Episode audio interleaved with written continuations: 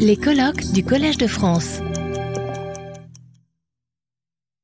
Chers auditeurs, chers collègues, nous allons reprendre. Alors évidemment, comme nous l'avions annoncé, ce, cette conférence euh, qui se tenait en français hier se poursuit en anglais aujourd'hui. Il y a un petit effet sélectif sur l'audience. Euh, nous nous y attendions.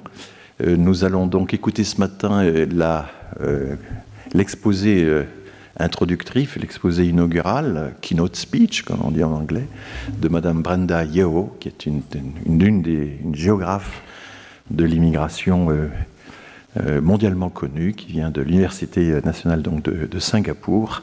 Marie-Caroline Yazimirski donc euh, directrice, nouvelle directrice de l'Institut Convergence Migration, dont je ne suis plus que le président maintenant. Va introduire, donc, vous présenter Brenda Yeo. L'exposé va durer 45 minutes, quelque chose comme ça.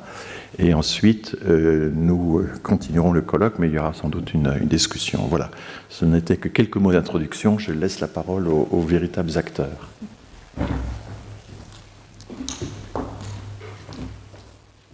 So, thank you for joining us for this second day of international conference. As you know, it's a day of mobilization also in France about pension, and I hope you won't be too caught up um, in the dilemma of whether to stay and listen to us in this uh, sumptuous Collège de France or whether to demonstrate in the pavement of Paris. And it's a sunny day today. uh, so, um, yesterday, all the day, all, the, all day long, we were able to discuss key issues on concerning dynamics of work and migration. And um, the Kesang Tseten film uh, is, I think, a perfect link with today's discussion. The film follows low wage Nepali workers in the Gulf. It shows us a new model of migration based on constraint and inequality and defining a spatial politics of non integration. I think uh, Brenda will come back to this uh, paradigm. So today, our keynote speaker, Brenda Yeoh, will bring this new paradigm in migration studies, which will be based on our East Asian network. So let me introduce Brenda. Um, Brenda Yeoh is Raffles Professor of Social Science, National University of Singapore, and research leader, Asian Migration Cluster at uh, the National University of Singapore Asia Research Institute. She was awarded the Vautrin Lud Prize for outstanding achievements in geography in 2021. Her research interests in Asian migration span themes such as gender, social reproduction and care migration, skilled migration, cosmopolitanism, higher education, international student mobilities, and marriage, migrants, and cultural politics. So here stops the short biography sent by Brenda, but it's only, a small snapshot that doesn't reflect the depth and the strength of her astonishing work. Her books, the books she published, are milestones in contemporary migration research, enabling her to pinpoint new dynamics and to compare between East Asia, North America, and Europe. So I will just quote a few of them, like uh, migrant workers in Singapore, lives and labor in a transient migration regime in 2022, handbook on transnationalism 2022, student mobilities and international education in Asia 2020, transnational migration in the Asia Pacific in 2018, etc. So, um, after Brenda's talk, uh, throughout the day, the researchers from uh, our institute and their guests will discuss crucial issues. There will be a first roundtable discussion by the department Dynamics on immigration, economy, and labor markets. And then it will be followed by a second session organized by the department Policy. And finally, there will be a meeting session with um, researchers, trade unionists, and the director of labor relation of services. So this last session will bring us back to the ultra contemporary issue of foreign workers or accommodating rights. Okay, Brenda, the floor is yours. Thank you. Thank you.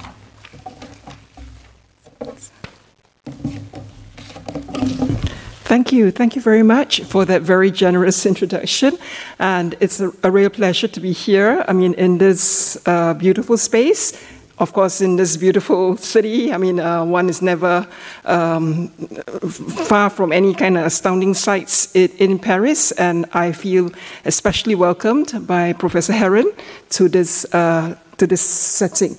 My apologies that I don't speak or understand French, so uh, the limitations of cross-cultural communications. But I'll try my best to, um, to in a sense, present my thoughts on uh, this, to me, a very important topic. And I do welcome um, questions after, after which, hopefully the questions, uh, whether in English or in French, could help to help us uh, communicate and uh, um, in a sense, build a mutual sort of relations of understanding. So the topic for today is the temporary migration regime and non-integration dynamics, and I'm going to focus um, on Singapore's migrant workers in both, at the height of the pandemic as well as in post in post-pandemic times as a sort of case study to illustrate some of the, some of the more conceptual ideas. So it has seven sections, and I'll try to be brief in each section. So I've also put quite a, a lot of words on the slides in case you're not following my English, so you could read off the slides as well. So, first, uh, to lay the context and to provide uh, the conceptualizations, I mean, I wanted first turn to transnational migration in Asia. And as I think most people know, Asia is indeed a very varied, kaleidoscopic region with a, sh- a long shared history of colonialism as well as post colonial na- nation building. It is a region that's immensely um, driven by socio-economic inequalities as well as deep-seated cultural differences and of course wide divergence in political regimes. So, in a sense, there's no one Asia.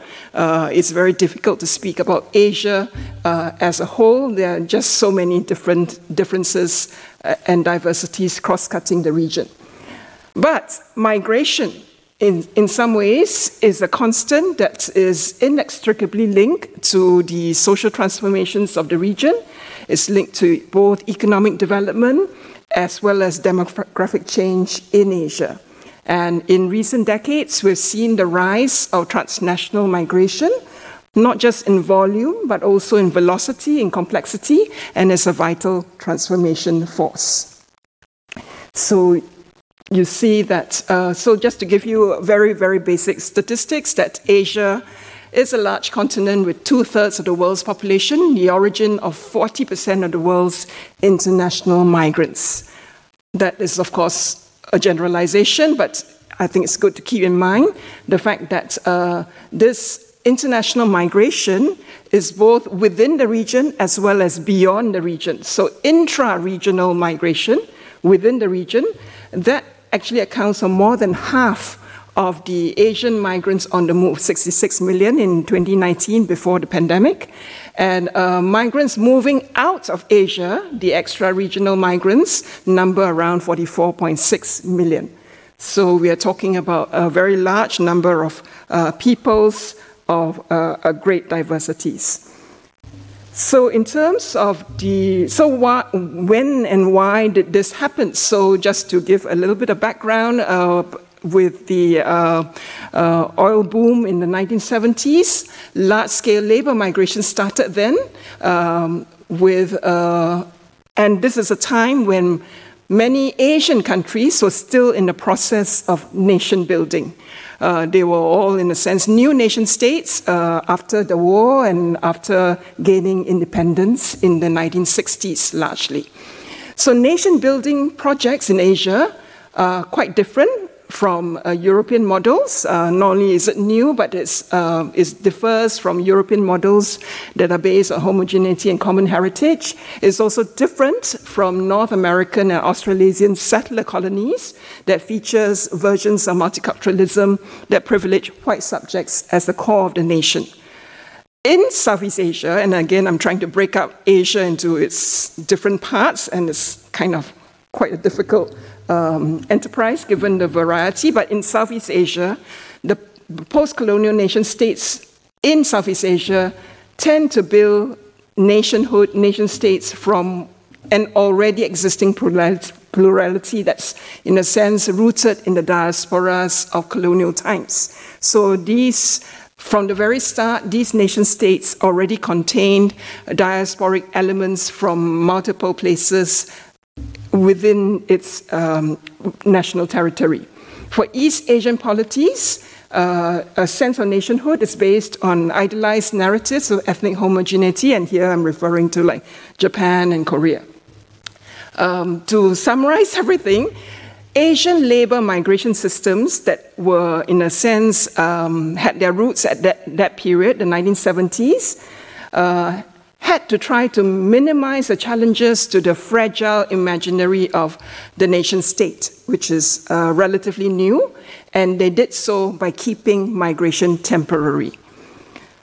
So, this leads me to the temporary migration regime in Asia, and this is, in a sense, based on keeping migration temporary. So, in many Asian countries, apart from a very small privilege pathway for highly skilled migrants to gain residency and citizenship, uh, the large majority of lower waged workers do not have this pathway to residency or citizenship. As Asis and Battistella says, most Asian receiving nation states ruled out settlement family reunification and long term integration, including citizenship for the less skilled migrants. And uh, this is. Uh, this is pursued not only by receiving nation states in Asia, but is something that um, sending states are also complicit. So, sending states like the Philippines and Indonesia that sends out, you know, I mean, uh, large numbers of uh, migrant workers, they also encourage temporariness and the eventual return of their citizens and their sojourners abroad. Why? Because uh, not just for uh, brain to, to minimize brain drain, but very importantly to secure remittance flows, homeward investments, and to develop transnational linkages for economic development. So, in summary, so whilst we can say that migration pathways to permanent residency worldwide today are narrowing. There are far fewer sort of pathways to permanency these days. Um, what distinguishes Asian migration is the fact that temporary migration um, is the mainstay of transnational labor circulation in Asia from the very start, in the days, in the early days of nation building. So it is this, with this context that we then turn to understand uh, the temporariness in uh, Asian migrations. And uh, the two concepts that are often used is that of enforced transience and permanent temporariness. So this, in a sense, um, I'm not going to speak too much about this, but in a sense, we need a shift in migration theory to move away from more Western centric paradigms that are based on uh, the usual assumptions that of assimilation, of acculturation, and integration as the goals of, um, of, of, whole society. So this is, in a sense, uh, more difficult to, um, it's not, not appropriate to cling on to these paradigms too much when we are trying to understand the place of the migrant in whole society in Asia. So my sort of um, work has been to try to see what sorts of uh, conceptual apparatus we need to understand uh, the place of the migrant in host, in host society in Asia and notions of enforced, enforced transience and permanent temporariness opens up the research for me uh, to look at the precarious conditions under which low wage migrant workers are, as they say, permitted to labor but not to stay. So uh, some of the conditions, of course, involves uh, constraining the, length of stay and employment mobility, and this is by law, but also social factors like stigmatization, discrimination, and xenophobia. Very important is a diminished access to social protection that uh, migrant workers uh, have access to, and uh, this leads to the long-standing transnational family which in a sense uh, is a separation, a long term separation of production and reproduction um, that, in a sense, sustains the family. So, one of my projects has to do with uh, migrant domestic workers that I'll speak to in a while. But uh, many migrant domestic workers have been working in Singapore as solo migrants for 10 years, 15 years, 20 years uh, in order to send remittances back to their so called left behind families.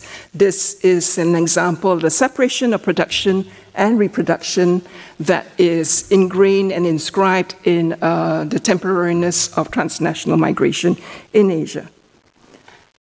So, turning then to the topic for today, uh, my um, main point here is to, in a sense, uh, look afresh at the politics of space in migrant host encounters uh, within uh, Asian migration scholarship. So, the main argument here is that migrant spatial concentrations operate uh, well, differently under temporary migration regimes, and the whole point of this talk is to try to understand how these operate and with what effects. Uh, the spatial formations that uh, basically are based on uh, the ephemeral hold of transient migrants on the city's public spaces. And um, to cut to the, to the chase, I want to focus on two concepts the twin processes of enclavization and enclosure and the ensuing spatial politics. So let me briefly explain. Um, I think what I wanted to show with these photographs is this is an example of a migrant enclave. This is Little India in Singapore, and uh, which, um, in sense, uh, helps us understand the processes of enclavization. And uh, this is uh, the same migrant workers in a migrant dormitory, and I'm going to be using that to explain the idea of enclosure.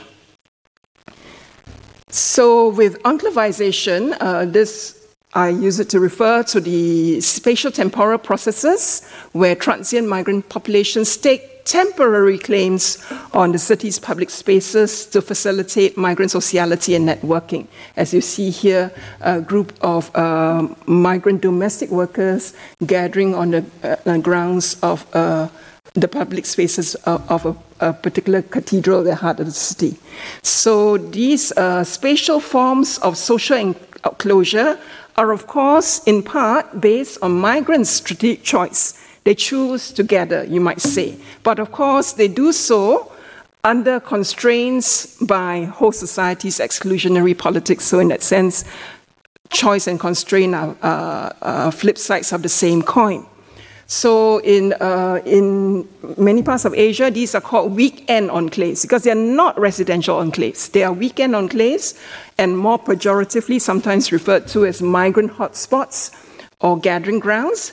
These enclave spaces are ephemeral in nature. They are formed and unformed through a variety of practices, tensions, dynamics, and politics.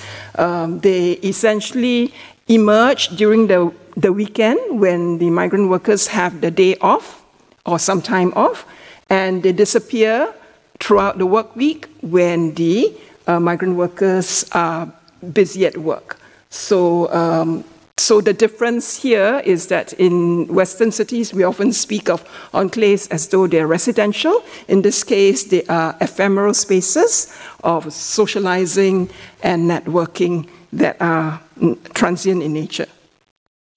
Enclosure, I use this term to refer to the construction of borders, and these borders could be symbolic borders, could be material borders that mark separation and containment of the migrant other examples include dormitory complexes that I'm going to speak of, but also gated communities and confinement camps. They offer a psychological bu- bu- uh, buffer between the so called insiders and outsiders, and enclosure always serves to reinforce understandings of difference. Um, they also allow migrants to be governed from at a distance uh, through intervening in their everyday lives and their affective relations in producing conditions of precarity and subjection. So now I move on to the next part of the talk that introduces very briefly Singapore. a globalizing city state of uh, 5.7 million people, where more than 1 million are low wage transient workers uh, living and working in the city. So, just a little bit more uh, in depth here, I uh, won't go into details, but of the 5.7 million, um, the, uh, the, for, the, foreign workers on contracts, on time limited contracts called work permits, uh, account for about 17% of the total population of 5.7 million. As you can see, Singapore citizens, the red part, uh, only accounts for about 3.5 million people on the island of Singapore. The rest, the other full one third, are uh, people who are either migrants or, well, they're all migrants, I mean, whether with residency or not. So the two groups I'm going to be focusing on are migrant construction workers, of which uh, there are about 300,000 in Singapore, and uh, migrant domestic workers, of which there are about a quarter million in Singapore. So how does enforced transience work in Singapore? Well, uh, there are no pathways to permanent residency and citizenship for these uh, low wage migrant workers. They are also under constant surveillance through regular medical examinations. Additionally, for female workers, they are subjected to pregnancy tests every six months, so which then limits family formation. So these work permit holders are not permitted to marry Singaporeans or PRs nor allowed to bring family members with them. As you can see, these are conditions uh, that, in a sense, enforce transience not just of the individual migrant but of the migrant family. So, uh, family formation is suppressed. So, in some, these, are, these workers are governed on the principles of non integration. So, the idea is that they should not integrate, uh, they should remain separate and uh, should remain disposable rather than ideas about promoting acculturation and sense of belonging. So, in the study that we did, uh, we looked at uh, that we've been following, in a sense, over the years, two groups of uh, transient labor in Singapore, highly gendered. Uh, we looked at Indonesian domestic workers, and they're all female. Uh, and um, we also looked at uh, Bangladeshi construction workers, and they're all male. I won't explain the, the methods, but it's largely qualitative studies, but with ongoing ethnographic observations that we try to, in sense, make use of NGO surveys wherever, wherever possible. So, um, the, and the focus here is on uh, two sets of conjoint processes that underpin the spatial politics of non integration. Uh, one is ground driven enclavization in, in the formation of these weekend enclaves and gathering grounds, uh, which we could refer to as co national social spaces of support or comfort zones of co ethnic belonging um, highly racialized, but uh, that's the nature of uh, the spatial politics in Singapore. Uh, and uh, on the other hand, we want to look also at state driven enclosure, which in the case of the female domestic workers, confine them to home space, and in the case of the male construction workers, um, care and control can be found in the purpose built dormitories that are found in the peripheral locations in, in Singapore.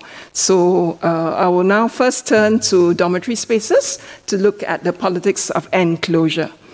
So here we see in this sort of map the migrant worker dormitories that are set apart from citizen homes located at the peripheral sites uh, around the island either in peripheral sites or in industrial areas. So, uh, based on the idea that spatial distance would be a natural barrier to minimize psychological discomforts and uh, minimize face to face interactions.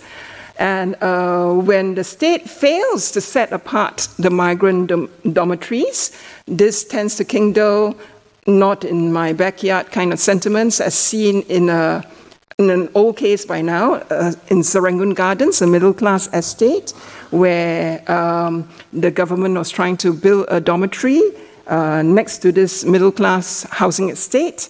And the um, residents of Serangoon Gardens then petitioned saying that uh, the workers would commit crimes, the usual, right? Seduce their mates and dampen property prices. So, so what the state then did is to use the strategy of enclosure in building these dormitories, of which some are mega dormitories. This is one example, the Tuas View dormitory at the periphery of the island. It is, uh, when it was built and first opened in 2014, said to be the first integrated facility of its kind. It's 16,800 beds. Uh, and have full facilities like a mini mart, a beer garden, a food court, recreational options like a cinema and a cricket field that will appeal to the South Asians within its compound. And what was uh, amazing to me is the way that uh, Tuas View Dormitory was advertised. If you look at this uh, banner that advertises the, the dormitory, it says mega modern, integrated. And what takes the cake is that it has sea view because it's so peripheral. So, yeah, so this is, in a sense, an, uh, an example, enclosure. Within dormitory space, uh, many things are provided. So, in a sense, it's, uh, you can say a caring space um, in terms of uh, providing money transfer facilities, washing, cooking, uh, barber facilities, training facilities. The um, the occupants are, are, housed in large rooms in what's double decker beds, and note that because I'll come back to that. Uh, usually, before the pandemic, about 30 to 40 a room. So, uh, and um, you see here another set of photographs to do with uh, the dormitories featuring sky gardens with, with greenery, uh, sort of recreational corners, and in this case, the dormitory is said to be air conditioned. So, um, but of course, uh, care is only the flip side of control because if you look at the house rule, rules that are in small print around the dormitory, um, this one says in house rules and regulations, things like no alcohol, no smoking, no cooking, no feeding of stray animals, as well as like no fighting, uh, no pornography, no use of abusive language that's offensive to religion or racial comments, which is uh, a, a, big issue for Singapore, a multiracial society, and of course, lights out by 11 p.m. So, in that sense, care and control are again flip sides of the same coin. And uh, why this strategy of enclosure? Enclosure basically does many things. One is it facilitates the packing in of bodies uh, according to the economic logic of demand and cost saving measures. Here I present some quotes from the migrant workers that we interviewed. Uh, Said says that uh, when he first came, he was put in a container. There were six of them in the top and, and five below, uh, and it's usually based on demand. If there are more people, then there will be a crowd. So it's your luck of the draw whether you whether there's high demand or not. They were housed when they moved to Tuas View, uh, a big room, 35 to 40 in a single room, seven toilets, seven washrooms, one person in every bed. Uh, what struck us in Sumon's quote is the uh, mutual surveillance that is effected. So Sumon says that he sleeps on the floor. Why? We ask him, why do you want to sleep on the floor when you do have a bed space? Says that the top bed in the double decker moves and it breaks his sleep uh, disrupts his sleep, and if he can't sleep, he can't. He feels bad the next day. So the floor doesn't move, though it's hard. But now I'm used to it. Therefore, I prefer to sleep on the floor. This gives you the sense, a sense of the packing in of bodies and the uh, mutual surveillance that's that's possible, where every tiny movement is under someone's gaze. So, of course, there's also technological surveillance deployed through CCTV cameras and a biometric security system. But what the workers tend to fear most is fellow occupants as human surveillance, because the worst thing for a migrant worker is to be repatriated before the contract comes in, and, and that is the constant pressure. They are, in a sense, um, most of them have already incurred large debts in um, coming to Singapore to finance their journey to Singapore and also to gain a, a job. So um, they will do anything but be repatriated. So Hussein says that um, My boss won't arbitrarily send people home, but if people fight, as in the case of these three Chinese men, and someone reported them to the manager, they were then repatriated, and that was his greatest fear.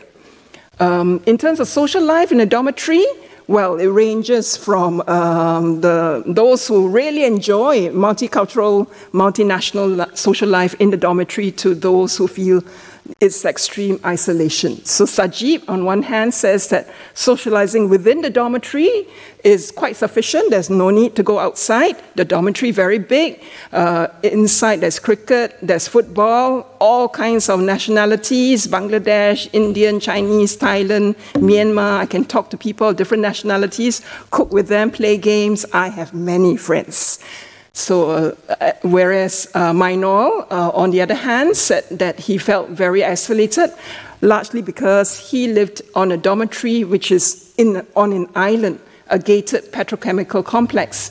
So he says that there's a problem, he cannot come out uh, except on weekends, and um, He's nothing to do in the dormitory. He says that there's entertainment, there's playground, there's a canteen, there's TV, but no satellite channels, so nothing in his language or in his uh, within his sense of humor, for example. So he and he actually pointed out that they actually don't have much time to relax because the working hours can stretch from 7.30 to 7.30 p.m., 8.30 p.m., sometimes 10.30 p.m., and they almost always have to work Saturdays and Sundays. So these are the two sort of extreme cases uh, of either end of the spectrum. I will now turn to the politics of enclosure within the home spaces of the female Indonesian domestic workers. So um, in Singapore, 80% of the citizenry live in public housing estates, uh, and these are in flats, high rise flats that could be small, could also be medium, could be quite large. But whatever the size of the flat, there is no separate space to cater to the live in domestic worker, and all domestic workers have to be live in. So, for 20% of the cases, those who live in private housing, uh, in condominiums and landed homes, there's usually a maid's room. But again, this could vary from a small windowless space, no Harry Potter style kind of cubicle, to an ensuite sort of room. So it's again luck of the draw. So these um, uh, female domestic workers in, inhabit enclosure space where the boundaries between home and work are extremely blurred. So they are, their living quarters are within the employer's homes, which are also their workspaces. So in spatial terms, many of them learn very quickly uh, to avoid or to become invisible in the front stage where the activities of the employers dominate and to retreat to the backstage, such as the kitchen, in order to try to reclaim whatever uh, privacy possible. And we see this, in a sense, happening in uh, all the work that's done on domestic workers, Hong Kong, Taipei, and so forth. Uh, Nicole Constable, more than 20 years ago, already said that the confluence of home and workplace makes it very difficult for household workers not only to separate work spatially, but also temporally. It's very difficult to distinguish time on and time off. So, in the case of uh, Una, and this is not a picture of Una, this is just an internet picture, but uh, Una says that uh, this kind of blurred distinction between home and work uh, leads to con- continuous surveillance for her. She says that the ma'am, the employer, is not working, so she's at home all the time. She always comes around me watching over whatever I'm doing. I don't have enough time to sleep. I also have to sleep next to the kitchen on a very tiny folding bed. Um, so, and she points out that actually the employer has a big house, empty rooms, two empty rooms, in fact. But as she says, you know, you domestic worker, you can't have that kind of life, right? In Singapore, we have no rights at all. So this is, in a sense, uh, enforced transience in order to deepen migrant precarity uh, as a way of keeping them transient. So, in terms of control and mobility, both inside and outside the home, uh, Nanning says that uh, sometimes employers don't allow them to go out of the home uh, and it feels like jail. She talks about her past employer, not the present one, that uh, didn't allow them to go out at all and will actually lock the house. And the employer sister would come every day. She owns the keys, not me. I stayed at home every time. So, for those who live in uh, employers' homes and condominiums, for example, uh, the um, mobility is not just enforced, but sometimes circumscribed by both written and unwritten rules. Uh, like, for example, are they supposed to be using the condominium facilities, like the swimming pool? So there are signs up in some condominiums that, in a sense, uh, as it says here, house rules designed to ensure mates know their place. They are not supposed to be using the gym or the swimming pool and so forth. So, in that sense, again, these are rules that enforces uh, precarity and transience. Technological surveillance in the form of CCTV cameras are also deployed in some cases. I think the NGOs found about 20% of the cases there are CCTV cameras watching the domestic worker, and um, we didn't find any in the, the, those that we interviewed, but uh, from the NGO report, uh, there is instances of, for example, this Filipino domestic worker who says that she can't sleep because of the camera's blinking light, and that led to extreme distress, and she ultimately was uh, sent home. So, to summarize, the, uh, for the male construction workers, uh, enclosure facilitates care and secures compliance by segregating and distancing migrant spaces, uh, keeping them out of sight uh, and under surveillance, especially when they are not at labor.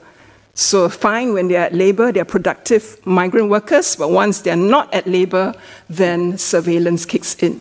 For the female domestic workers, spatial proximity within the home is not avoidable. So, control is largely effected through spatial and temporal confinement to domestic spaces and the close scrutiny of individual behavior to ensure self compliance with unwritten expectations of being in place and out of place. Finally, I turn to enclavization and its limits. So, as mentioned before, these weekend enclaves uh, where migrant workers meet up during the weekends in order to uh, network with their friends and fellow workers. So in Singapore, core national enclaves over the weekend includes Little Manila, where the Philippine uh, domestic workers tend together. As you see here, Lucky Plaza is one of the shopping centers along uh, Orchard Road. That's the center Little Manila. And uh, Little India, you saw pictures of that before, where the South Asian, uh, mainly male uh, construction workers gather. So these uh, weekend enclaves mark a very distinctively different rhythm for the migrants because it's they, they have time away from the structured timetables, the constrained mobility, and the unremitting surveillance of the work week. So um, these weekend enclaves tend to be seen as intrusive spaces by citizens, uh, and uh, you, occasionally you will see letters uh, to the authorities asking them, asking them to step up security measures or relocate these workers out of sight as though there's anywhere else to go on our small island. And uh, residents in public housing estates within these enclaves, like Little India, uh, put up steel barricades symbolic rather than no physical barricades around their blocks to keep foreign workers out.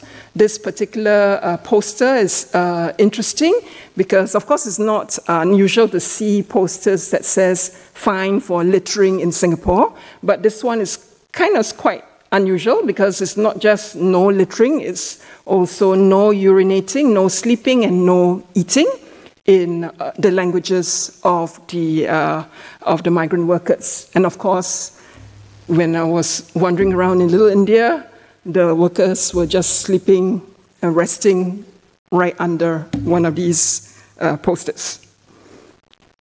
So I just would mention the Little India riots in passing. I uh, don't have time to dwell into it, but uh, this is a watershed because we don't usually have riots in Singapore since the 1950s and 60s. But uh, the Little India riots in 2013 uh, was a case when uh, Indian national was was killed under a bus. Uh, the bus was supposed to ferry the worker from the enclave back to their dormitories.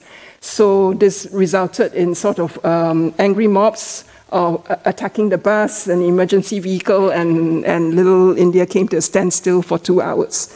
So this is a kind of big event with many consequences, which I won't have time to elaborate on, but uh, it certainly led to increased surveillance and the banning of alcohol in, in Little India. Um, but what I want to turn to is uh, the more regular kind of um, effects of uh, surveillance uh, beyond the riots, where uh, migrant workers who already have very little time off work um, are very, they are themselves very conscious of the limits that uh, permeate their claims to public spaces. So Sumons here says, yes, on Sundays I sometimes go and chit chat in the in the enclave, right? But I only go there once a month, uh, no more, um, because um, it's he, he doesn't feel that easy. Hera, who's a domestic worker, says that uh, she also goes to um, the gathering grounds for Indonesian domestic workers and to talk, to chit chat, to eat but she always tries to remain near an MRT station in order to be home quickly. So she says that her, the curfew set by an employer is 7 p.m., but she says that she's always home by 6.30, implying that she has never violated the curfew. So in that sense, these kinds of uh, surveillance are internalized by the migrants themselves, uh, as also seen here where um, they are very aware of the negative sentiments towards the enclave and they try to project themselves as self disciplined migrants rather than the unruly object of discrimination. So Mishket says, People are not the same. Some people, they come to the enclave only to gossip, walk around. I don't have that intention. I never face discrimination from the locals. Uh, you know, we Bangladeshis are different from others. You, you realize how divided the language is, but that is, in a sense, a product of the racialized dynamics in Singapore as well. She says that we Bangladeshis maintain neat and clean, good dress, walk with good people. We act gently, we work decently, we are clean shaven, we dress up smart. So when I go out, Singaporeans don't feel that I'm a worker here unlike, and he tries to distance himself from the other nationalities, then he sort of laughs a little bit about it and says, well, this is personal, so, and he, he trails off.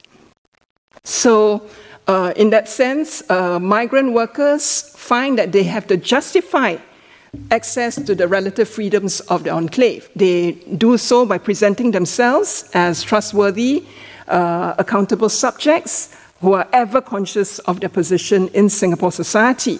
So Novi, who has been in Singapore for more than 20 years, says that every time she wants to visit an enclave, she will explain to her employer, even though they trust me, every time I go, I will ask permission. I need to go, I need something. Please, can I go? So it's by assuring the employer that she's aware of her place in Singapore society and would not test its limits, her employer is prepared to give her time off uh, from the strictures of enclosure in order to enjoy the relative freedoms of the enclave. And uh, for NGOs and, um, they, and, and the state, they also play a part in sponsoring activity spaces that are seen to be productive spaces where, um, as in the words of this May, agency, we encourage domestic workers to spend their time there so that they can make use of their rest days wisely, safely, and productively right? So, and Masera, who's obviously internalized this discourse, says, I have every Sunday off, but if I just follow my friends and enjoy the time, jalan here, jalan there, meaning, you know, wandering around, going out, there's no point. More important, she says, you have day off, It's to join MOM. MOM is not mom, but Ministry of Manpower, so the government, or ACMI, an NGO, and do courses. Study. Imagine studying on your rest day. So this is really the very best. Yes, to do something meaningful. Learn computer, speak English, uh, learn cooking for the employer, learn how to take care of old aged because it is your job. So if you learn English, you can communicate with everyone in Singapore. That is very good. And importantly, she ends her, her explanation with this will also make the employers happy. So at the back of the mind, maintaining their jobs, being aware of the huge debts and the need to send remittances becomes uh, uh, uh, immense pressure that shapes their, their subjectivity. I will now briefly end by talking about the uh, pandemic and what happened uh, during pandemic times. Because the same dormitory that you saw, Tuas View Dormitory, the mega dormitory with the cricket field and everything else, six years later became a new COVID 19 cluster uh, and was locked down uh, for many months uh, with the migrant workers being sequestered within the, the dormitory. So I will just be brief here. As we know, COVID was COVID basically triggered uh, nation states to retreat into the cocoon of my nation's my nation first policies, where citizenship became very important. So migrants basically became even more a sense of outsiders. Right, so, and uh, this was in some ways disastrous for the temporary migration regime because this sort of regime is predicated on continuous mobility across borders. It depends on churning workers back and forth uh, across national borders um, in order to be able to make it work and to, to yield profits. So, COVID, with the uh, triggering of a new immobility regime, basically meant the end of this kind of cross border mobility. So, uh, in many countries, migrant workers were, were stuck behind borders, uh, on one side of the border or the other, uh, and uh, many were, in a sense, uh, put into camps, or in Singapore's case, I'll just skip this one. In Singapore's case, they were, in a sense, confined to the dormitories that is that we've seen before. So, uh, and what's, what happens here is that the dormitory sub, uh, facilities were subjected to even higher degree of surveillance, mobility curbs, and containment policies in order to keep the migrant population as a, in the words of a minister, a separate infection away from the general population. So migrant workers became even more separate, separated out as an outsider group. So here, um, the the irony here is that it's while it's the largely unmanaged weekend migrant enclaves that were frowned upon as vectors of disease, it was the resulting confinement of these workers to their enclosed dormitories, right? I mean, uh, 30 a room, 40 a room. Uh, that, in a sense, ironically contributed to the very rapid spread of the disease. So, at one point in Singapore, at the height of the pandemic, migrant workers accounted for 90% of the cases, of the COVID cases in Singapore. So, to as far as the domestic workers are concerned, there was a further blurring of homework, private public space distinctions with uh, stricter confinement within the home um, for these domestic workers. And um, the NGOs did a small survey, so this is small and not very representative. I think it's only about 20, 30 people, but it gives you a sense of um, how the pandemic affected uh, live-in migrant domestic workers in terms of increased workload, reduction in time off, uh, increased containment within the home space, difficulties in remitting money, uh, and um, further separation of production and social reproduction, and making it very difficult for them to sustain uh, their transnational families. Uh, and for the nation state, what it raises is that it not only threw the fullness of migrant precarity into sharp relief, but it also indicated uh, the unsustainability of the temporary migration regime for nation states once mobility stalls. So um, many of the industries uh, found themselves in short supply of labor, uh, and uh, the category of essential labor had to be created in order to bring in uh, people to run healthcare and key infrastructural services. So there was uh, appeals to the government to bring in foreign workers in a controlled manner. So I can discuss this uh, a bit more if you wish, but uh, the long and short is that, as Anderson and colleagues say, what COVID 19 invites us to consider is migrants' role in ensuring the longer term resilience of essential services. So, finally, I mean, uh, just to summarize and conclude, uh, what, what I've tried to do here is to shift attention to the cities of migration in Asia uh, that operate under a regime of temporary migration. And here, um, I've tried to show how the twin concepts of enclavization and enclosure as spatial temporal strategies of disciplinary power uh, can be deployed and what kinds of consequences uh, they have for migrant life and labor. Enclavization uh, denotes the intolerable difference and threats to urban security, whilst enclosure facilitates effective surveillance, uh, restricts migrant mobility, and ensures the separation of migrant and citizen spaces. And uh, in the context of this kind of temporary migration regime, where there are, as I mentioned, very few safeguards against loss of jobs and the threat of repatriation, migrant workers themselves are very keenly aware of their own temporariness and are very vigilant, uh, in trying to navigate the challenges of enclosure and enclavization. So, and as we, as I tried to show in a short space of time, how these challenges uh, intensified during pandemic times. So, in that sense, uh, I hope to be able to discuss further whether uh, ideas of enclosure and enclavization can travel, but I, in, in the case of Singapore and many parts of Asia, they are the processes that underpin the non integration, not integration, but the non integration of low wage transient migrants in the city. Thank you very much. Yeah. Retrouvez tous les contenus du Collège de France sur www.colège-2-france.fr.